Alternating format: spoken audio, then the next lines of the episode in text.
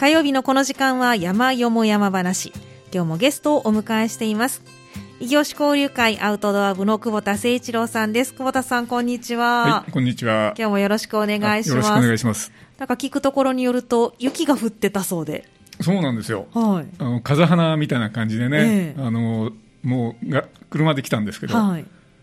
窓に当たったらすぐ溶けるようええな、ねえええ雪だったですけどね、ねでもすごく寒く感じる、え寒く感じます土ね日がね、あんだけ暖かかったからね、ねえそうなんですよねこの寒暖差にちょっとねちょっとここの格好ではさ寒かったです。えっと、パーカーで お見えになって、ちょっと寒く感じられたということで、なんかでもね、一瞬晴れ間はあったりもしたんですけどね、午前中。天気予報とちょっと違うような気がするなと。そうですか。なんか山もね、難しいですね、こうなると。ね選定がね。まあでもどうですか？やっぱ冬の間やっぱ低山歩きが多いですか？もう低い山ばっかり。はい。日曜日はね、はいあのい犬鳴山の方へ犬鳴山。行ってましたけどね。えっ、と、泉桂木山の下の方のですよね。葛城修験で日本遺産になってるところあ、そうなんですね。修験道お好きですよね？いやたまたまね最近行く山がね、はい修修験の山ばっかりなんだけどねそうなんですか、ね。なんでしたら次回また、はい。また修験の山を。はい。で前回、修武山ご紹介ね。え修武山でしたかね？そうですそうですね、ご紹介いただいて十分さんね修武山、うんはい、ご紹介いただいてましたが、今日は修験の山ではない。ね、あんまり修験、はいまあ、関係ないことはないんですけども、ええ直接的には修験の山ではないですね。ない。はい。今日は、あの、滋賀県の長良山ご紹介いただいて、その長良山から京都の方まで、そうです。ね、抜けられたということで、如意越えっていうね、如意越え。京都から、京都と大津を結ぶような道がありましてですね、はいはいそこを歩きました。はい。如意越えの匂いは、如意棒の匂い。そうです、そうでですす。よね。はいもうなんかちょっとそう聞くと、ちょっと修験の匂いもしなくもないですけうん、あのもちろんね、修験者も歩いたとええ思いますが、はいあんまりそれはクローズアップされてないですね。んそうなんですね。今回私この長良山初めて耳にしたんですけれども、えな長い長いに長短の長にあの平等の平等の等の等等しいですね。はいの山で長良山とはい読むんですね。これ場所はどのあたりになるんですか、えー大津市大津市。市内でして、えで最寄りの駅でいうと、え。はい。JR の大津京という駅があるんですけどね、はい。大津京か、それともあの京阪電車でですね、えあの石山と大津を結ぶ線路があるんですけど、はい。その駅では大津市役所前という駅がありましてね、ええ、ええ。これが一番距離的には近い。うん。そうなんですね。でも、まあ、歩くんだったらその JR の大津京か、はい。京阪大津京駅ですねはい。そこからまあ1時間ぐらいで登れる山なんですよあ駅から歩いて1時間でもう山頂まで行けてしまうという、もう割とじゃあ駅から近い、そうですねあ山のですね標高も354メートルということで、はい。低いんでね。低山ってことですね。でここだけだったらあまりにも短すぎるんで、うんはい。えー今回ご紹介するのはそこからはい、京都の大文字山まで行く道ですね。大文字山までということですけど、結構遠い印象があるんですか、そうでもないんですかね、大津からっていうのは。全部のコース今日ご紹介するコースは10キロですね。意外に大津から大文字まで、大文字山まで10キロで行けちゃうんですね。大文字越えて、えその岡崎神社っていう神社まで行ってのキロ数ですけどね、えでそんなに上りが多くなくて、累積で600メーターぐらいえですねうん。そうなんですね。ですから、歩く時間はまあ4時間程度なんですよね、あだから軽いハイキングコースですね。意外に気軽に楽しむことができるということなんですね。わかりました。さあ、この長良山は標高が354メートルで、ちょっと低めの山ですけど、大津だったら冬の間、雪は大丈夫えですか？ここはね、はい。この標高ですしね、うん。あのし滋賀県でもまあ割とはい。大津ってまあ琵琶湖の中の南の方ですからえね、ええ。雪をが積もるってことはないと思うんですけどね、うん。まあ、うっすらとね、はい。あの雪が雪化粧程度に。あ,、うんあってもすぐ溶けると思うんですよね。えで長良山ってえはい。私自身も長い間登山やってますけども、あの1月の例会で行くことを決めて、はい。その下見に去年の暮れに行ったのと、はい2回しか行ってないんですよね。えあんまり登山の対象としては考えてなかったんですけど、そうなんですね。まあ、はい冬なんで、ええあの低山歩きがちょうどいい季節ですからね、はいでうさぎ年ですから、はい。うさぎを絡めるというん案で、いろんなプランを立てたんですけども、なるほど。1月の霊界のためにということですね。はい。で結局、うさぎ山はあの宝塚の近くにありましたけども、はいそこもあまりにも距離も短いんで、え岡崎神社という京都の神社はいに注目しましてね、ええでここにあのうさぎのあの狛い狛うさぎですね、狛犬のえ。代わりにじ、ゃなくて、うさぎが。うさぎがはい。狛うさぎになってるええ、え神社がありましてね、え。はい。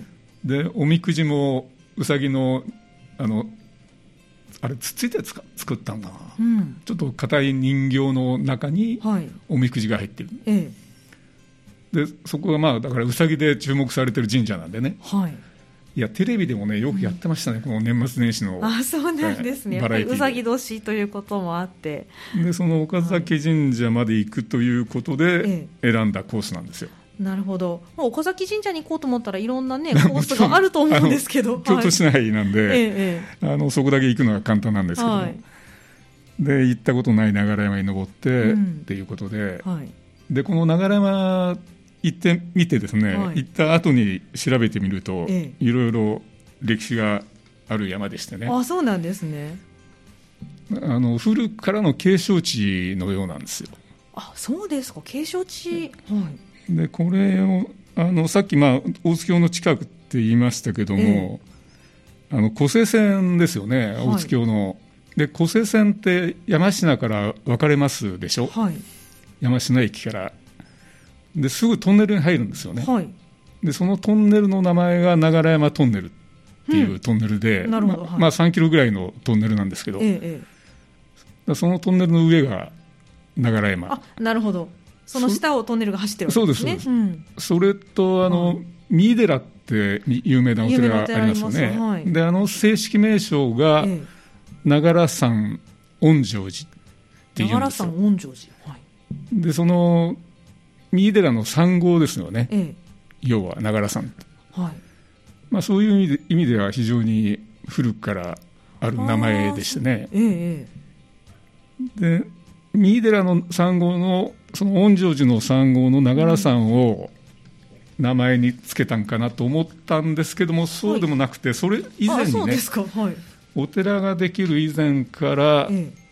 長良山と呼ばれてたそうなんですけどもんその長良山の山名の由来がちょっと結局わからなかったんですなかなかなんか珍しいですよね、この名前も。そうですねあへのー等しいっていう字書くのはうん。ほとんどないんじゃないでね、すか,、なんか良いとかね。絵とかねえあの木片の,、あの絵とかはい。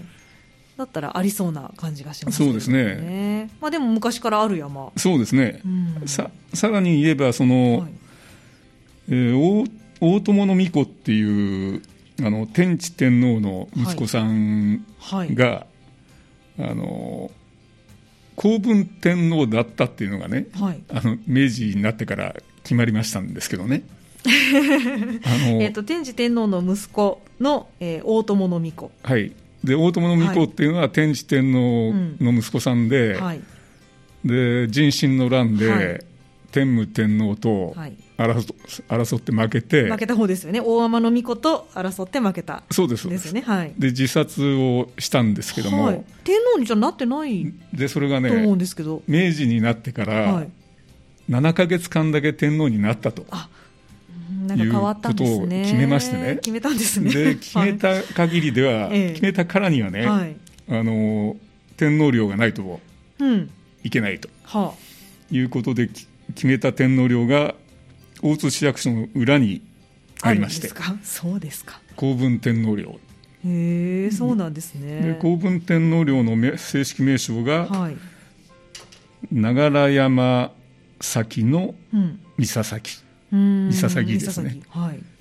で実はねその、うんこ公文天皇要するに大友の巫女がうん自殺した場所ってはっきり分かってないんですよ、うんうん複数の候補があるんです、日本書紀には山崎って書いてあるだけなんですよ。はあ、そうなんでね。の先の字はあの前ですけどね。前後の前後ろの前、はいはい。で山崎でうん。亡くなったと、うん。今としか分かんない、だからあの大山崎の山崎も、はい。一時候補にもなってたんですけど、はい、天王山の、ええ。はい。でそれはまああまりにもねう、ん。大津宮から遠すぎるということで、はい。この長良山のね、山の先、長良山の麓じゃないかということで、最終的に宮内庁がですね、えこの長良山の麓の場所をですねえ、はい。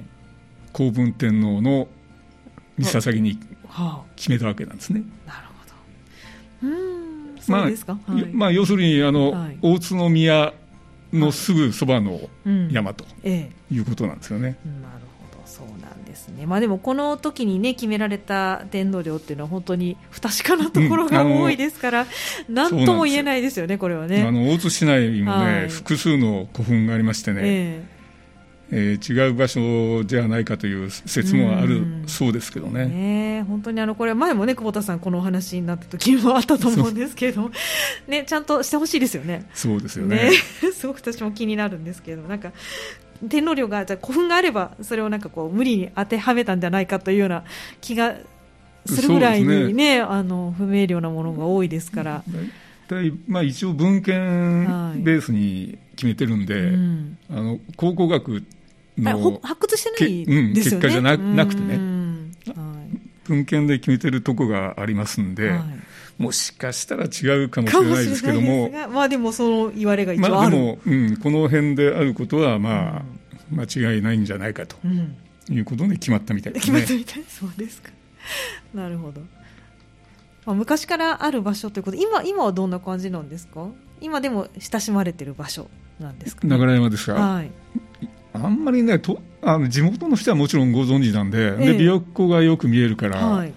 で麓からだったら、まあ、40分ぐらいで登れるんでね、うん。よく登ってらっしゃるようですけどね、はいあんまり登山のガイドブックとかに載ってるような山じゃないですよあね。、そうなんですか。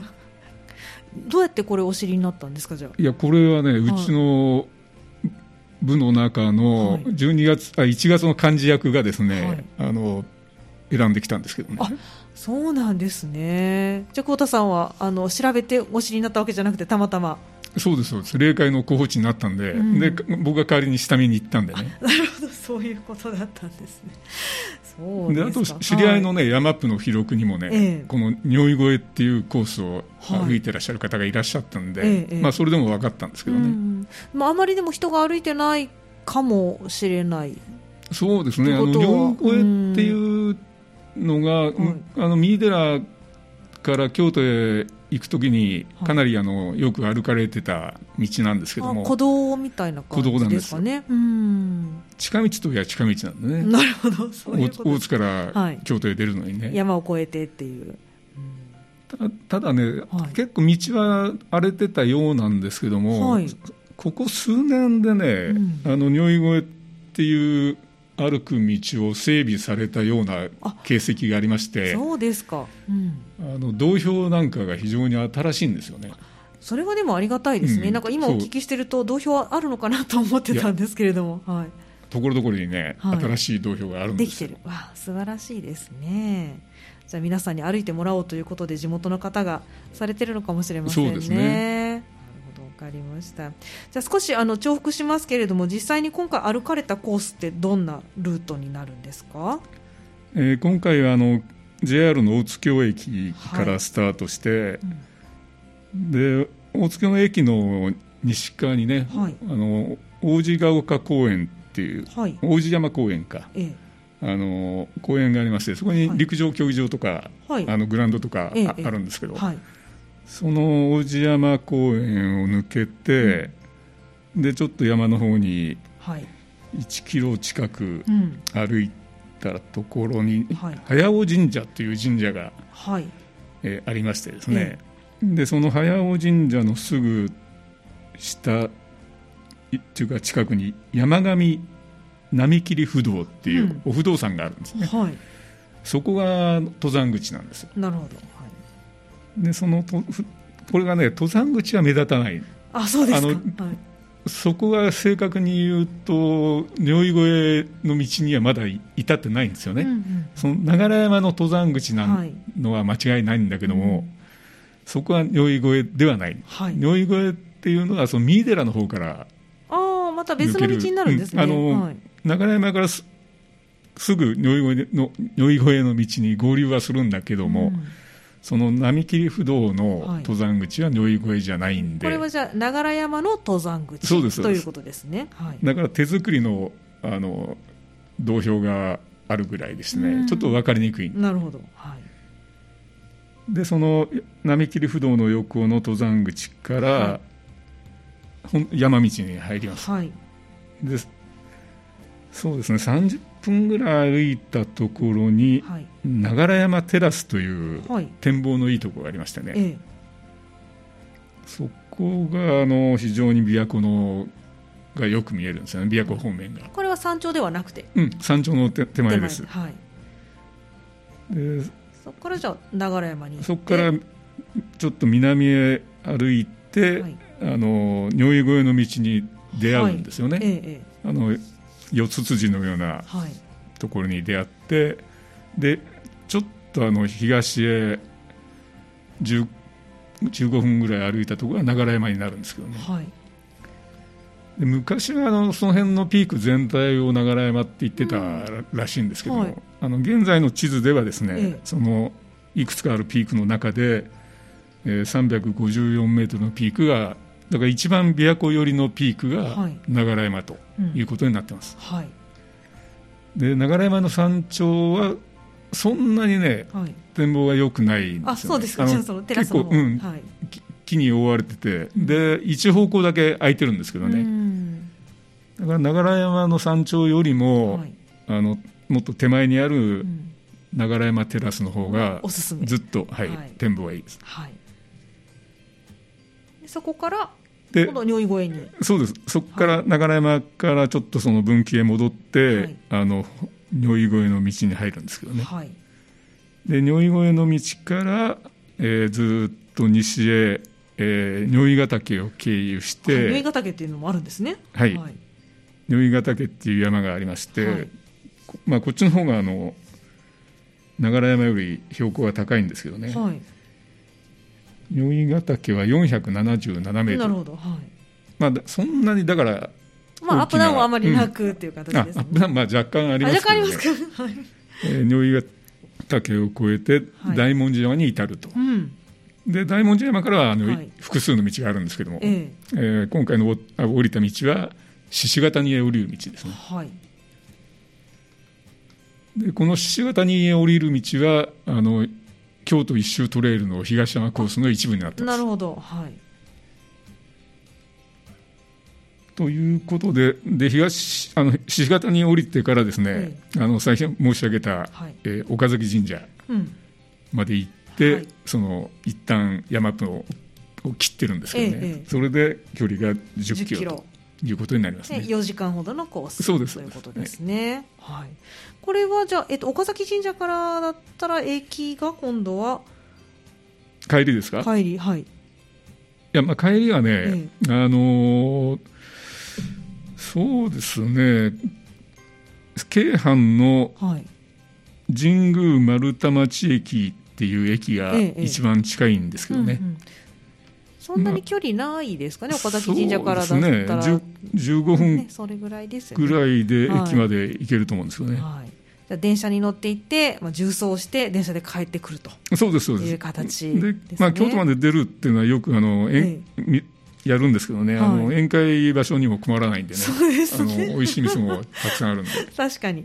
なるほど、まあ、そういったお楽しみもあるということですね。そうですね。はいわかりました。では一曲お送りして後半見どころを伺っていきたいと思いますので後半もよろしくお願いします、今日の山よも山話のコーナーは異業種交流会アウトドア部の久保田さんをお迎えして滋賀県大津市の長良山から、えー、如意越えを通って大文字山へ行くというルートをご紹介いただいています。後半もどうぞよろしくお願いいたします,、まあ、その大文字山から初詣で、えー岡崎神社までね、えー行かれたというお話でしたけれども 見どころとしてはどんなところが見どころになりますでしょうか、ね、このコースではまず、はい。先ほど申し上げた流山テラスからの展望ですね、長良山テラスからの展望。これ長良山テラスって名前ついてるんですか？そうなんですよ。あそうなんですね、はいあのまあい岩場なんですけどね。ええ。あの花崗岩がむき出しのですね、うん。岩場でして、はい。でき木がないもんだから、ええ。非常に展望がいいんですよね。はい、どんな展望が？琵琶湖はまず近いのと、もうそれいいですよね。やっぱ大津ですからね。それからあの琵琶湖の東側の山ですね、ええ。あの近江富士って呼ばれるね、はい。三上山とか、もはい。で遠くには鈴鹿の山とかですね、うん。伊吹とか。はい。本当に天気が良ければ綺麗に見えます。ね、今の時期だったらどうでしょうね。今年伊吹山は雪が少ないと聞いてますけど雪をかぶった、うん。まあね、あ伊吹山も、のそうですね。白白くはなってますよね。あなってました、ええ。はい、そういった情報が見られると。そうですね、ん。それで、えーあさっきあの順序が逆になりますけど、とはい。登山口にある2つのあの神社とお不動産ですね、はい早尾神社っていう神神社。社が、はい。これがあの神仏分離のうん。あった明治時代の初めまでは、えー三井寺のですね、ええ。ー鎮守社ですね、鎮守者はい、お寺の鎮守の神社とうん。いうことで、えー古い神社なんですけども、早尾神社っていうのがありまして、ええ、これはあの駅から登山口に向かう途中にそうです、そうです。あるととこ登山口のすぐ近く、ええ。まあ、大月の駅から、まあ、800メーターぐらいですかね、うんでその下にある、えー滑切不動ですね、並切不動。で滑切不動っていうのは、なんか空海がですね、え乗った遣唐使船がですね、はい。嵐にあった時にね、え空海がい祈ったんですね、えはい。収まれ、収まれと、うん。でその時現れたお不動産。で波。並切り波をですね、ええ。切り開いたと、ああなんかモーゼの10回みたいな感じですけどそういう伝説のあるお不動産なんですけども、そうん。そのお不動産を祀ってるはい。滑切不動、はい。でそこが、えー登山口のすぐそばですね。はい。これお寺になって？るね、あのここはあの、ふ不動産不動尊ですから、ええ。お寺神社なくてお寺です。お。寺があるということですね、これが、えー、と登山口があるのがここっておっしゃってましたそうですねはい。だから並木不動を正面に見て、うん。えー左手の方の細い道に入っていくと、登山道が出てくるあの分かれ道があるんですけどね、ええ。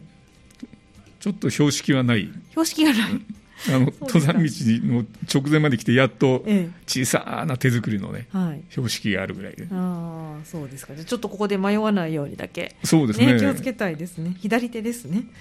そうです。左手の細い道から細い道から入っていくという。はいで流山テラスを越えて、はい。で流山の山頂自体はですね、あのささっき申し上げたように、えー展望はそれほど良くないんで、えええまあ、無理して寄らなくてもいいぐらいの、えい。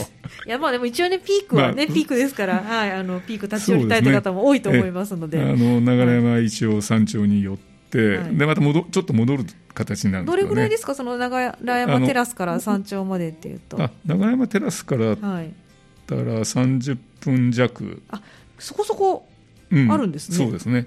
じゃあ往復で、まあ、1時間ないぐらい。や、うん、あの流山テラスからね、はい。一旦あの如意越えのに出る分岐があるんですけど、ええ。その分岐からのあ分岐からになるんですね。う往復で、えーにまあ、20分からはい。ぐらいですか20分ね。ううん。ん。はい、じゃあまあ一応ピーク取りたい方は行ってもらって、という形ですね。そうですね、はい。まあ、せせっかくですから、はい。ピーク行っていただいて、ですねええ。でちょっと戻った形で、はい。あの西の方に歩くんですけども、うん。だから京都府と滋賀県との県境を、ええ。ー越えたあたりにですね、これまたあの珍しい遺跡がありましてね、はい、何でしょうか？えー灰山庭園遺跡。灰山庭園遺跡。昔あの庭園だったうん。らしき跡があるんですよ、えっ、とそれはあのお寺の。うん、あの、はい。如意寺っていうお寺がですね、えこの如意ヶ岳えうん。の東西に8キロぐらいにわたってですね8キロ？大きな巨大な山岳寺院があったらあ、しいんですよそうなんですか。すごい。はい。その如意如意寺っていうのはあの、み三井寺の、うん。まあ、恩城寺ですね、はい。恩城寺の別院という形でう、ん。えーあったんですけども。ええ。でその如意寺のうん。庭園の跡ではないかとはい。言われてるんですね。えでなぜじゃあその灰山っていうタイトルがついてるかというと、はい。その如意寺がもう焼けって亡くなった後に、灰山城っていうお城がですね、はい、あの室町時代にあったらしくて。その灰山城もその如意寺の跡地にあったんで、うん、庭園の名前がなぜか灰山庭園遺跡と。あの遺跡の名前がね、ええ、なってるんですけど。でなぜ遺跡と分かるかというと、え、明らかに庭石と分かる岩がですね、はい、大きな石なんですけど、うん、あの点在してるんですよ。ちょっと開けたところに。庭石というとどんな感じですかね？あの配置とかね、はい、形でなんとなくか写真を見ていただいたらこれがね分かるんですけど、ね、なかなかラジオで紹介できないんですけど。後ほどご紹介したいと思いますけれども、あのはい、日本庭園で、うん、あのまあ、典型的な庭を見ると大体大きな岩がですねアクセントに。石庭。石庭石庭をイメージしてもらったら OK、え。あ、はい、ごめんなさい。石庭って真っ白な石庭じゃなくて、はい、和風庭園の庭石あなんかこうあれですか石を山に見立ててみたいな。だから必ずポイントになる大きな石をねこう配置してるはずなんです。でその石がまた大きいんですよ、はい、ここの遺跡に残ってる石が。じゃあ明らかに人の手で作ったっていうのも見てわかる。どっからか庭石として持ってきた、うん、そのそのへあの写真がね、はい、またシュールでしてね。シュール？で全然地図に載ってないんですよこの地図には、はあ、あの登山地図とかあのこの普通のハイキングマップには載ってなくて、ええ、で Google マップにだけはですね、はい、灰山庭園遺跡ってちゃんと載ってるんです。載ってるだからそのそういう隠れたうん、あの遺跡のファンですね、廃墟のファン にとってはですね、ええ、あの知られてたみたいですね。そうなんですね。じゃあちょっとガイドブックの方が追いついてないそうですね。場所。かなり広いんですか？え、あの石のあるスペースは結構ねひら開けてるんですけどね。で1回目下見に行った時はね、ええ、実は気づかなかったんですよ。あ、そうなんですね。もう場所がはっきり分からなかったんでね、ええ、その時はグーグルマップ見てなかったんで、はい、通り過ぎてから、後で調べたら載ってた載ってた。じゃあこれはもう一回見に行かねばという、はい、で本番のその霊界の時には、あのやっと気づいてですね、はい、あの写真を撮ってきましたんで、ね、じゃあこれはちょっと道から外れる？うんちょっとね、あの外れなんですよね、登山道の北側に外れたところに。如意ヶ岳の山頂からはまだあの山頂まで行かなくて。手前で、はい、京都府との境。境っていうのがなかなかね山で難しいところではあるんですけど、はい、そうですね、え。ー、まあ、ね、山ップの地図なんか見ながら行くと、はい、なんとか分かっていただけると思うんですけどね。じゃちょっとそのあたりはあの如意ヶ岳に行く手前でチェックしながらそうなんですよ。登らないといけないというところですね。ここはだからぜひお勧めしたい場所なんですよね。ですね。これお寺の庭園跡なんですね。お城の庭園じゃなくて。うん。あの、うん、ははっきりしてないんだけども、はい、多分、うん、お城じゃなくて、うん、御城寺の別院の庭園だと言われてます、なるほど。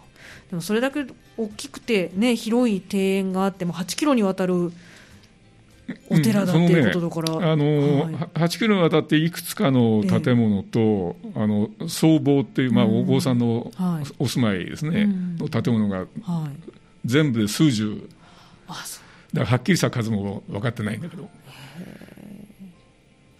かなり勢力のそうなんですよ。持っているお寺だ、ね、やっぱりね、あの御城寺っていうお寺がかなり力があった時期には、いろんなところに別院があったり、え別所っていうのがあったり、はい、さっきね言い忘れましたけど、はい、流山テラスからちょっと南へ10分ぐらい歩いたところに、はい、流山の三角点があるんですよ、ね、だから流山山頂には三角点がなくて、はいはい、三角点のある場所っていうのはちょっと離れたところに、はい、でその三角点の店名が別所っていうんですよね。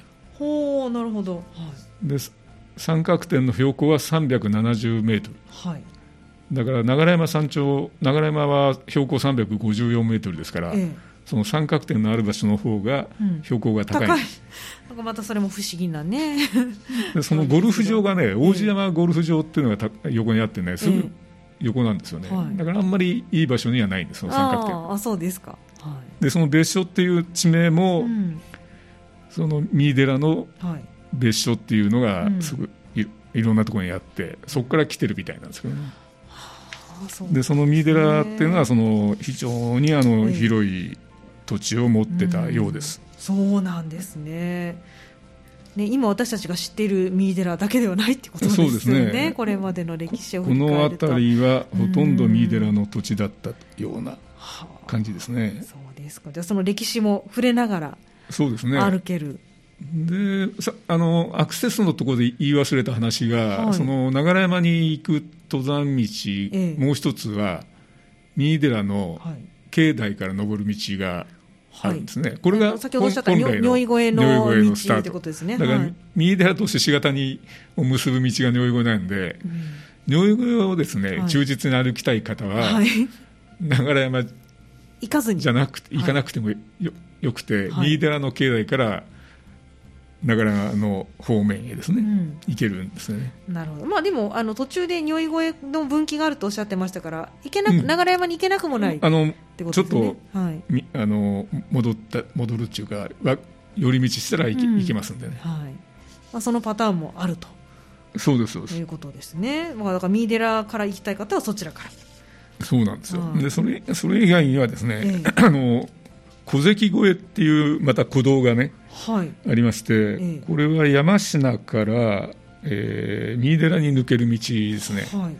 あの東海道が旧東海道ってあ今今でもそうか1号線が通ってますけども、はい。それよりちょっと北側の,、うん。あの抜け道みたいなね古道がありまして。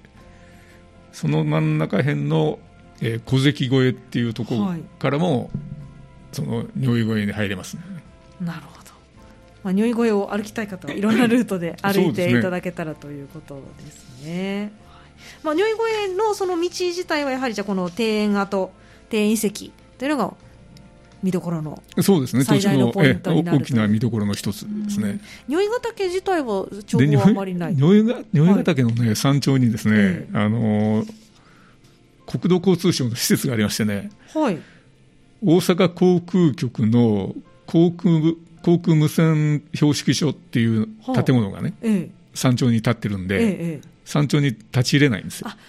なるほどそうなんですね。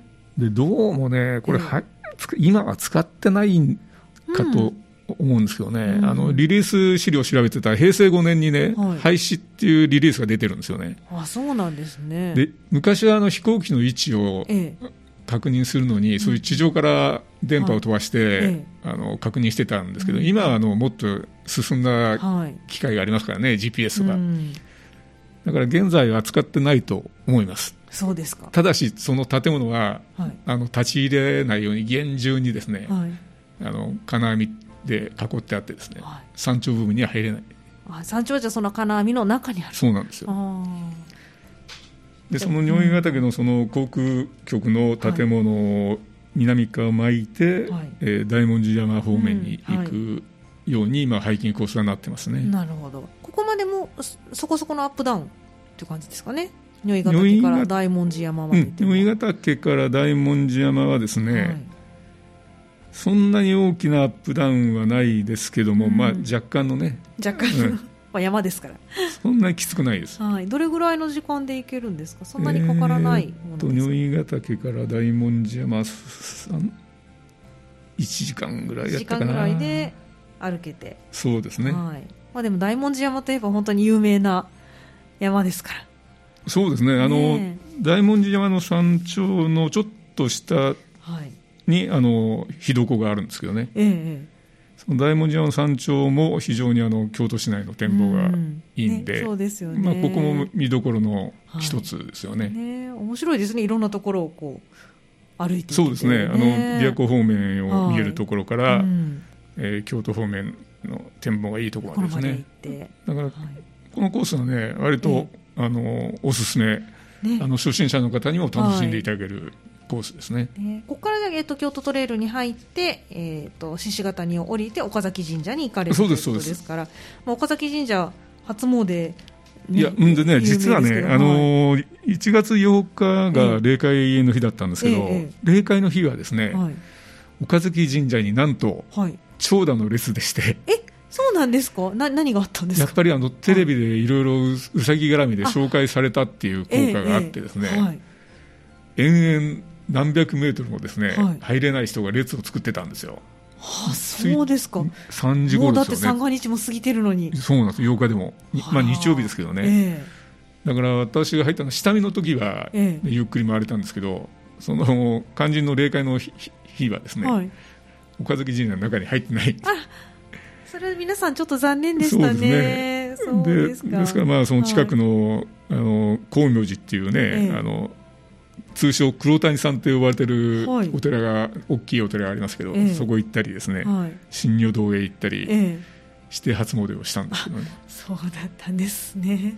なるほど、そうですか、わかりました。まあでも岡崎神社、あのうさぎのおみくじはずっと通年ある。あの年がら年中、年がら年中うさぎ絡みであるということですから、まあ今年もう空いてると思います。ね、そうですよね。ちょっとうさぎを追い求めてる方は行ってみてもいいかもしれないですね。ねあのおすすめですね、ここもね。はい。ですので、まあいろんなパターンであの大津峡から歩いて行かれるのもいいですし、その如意越の道を三井寺から行かれるのもいい、ということですので、まあ、これからは冬から春に向かっていきますから、ね、はい、三井寺も桜の名所らしいんで、ね、三井寺経由の道もいいかもしれないですね。千、本桜が咲くそうなので、そして秋もおすすめということですから、夏以外。はい、夏真夏以外。真夏以外であればこのコースおすすめということですのでね、はい、いろんなパターンで皆さん歩いていただけたらと思います。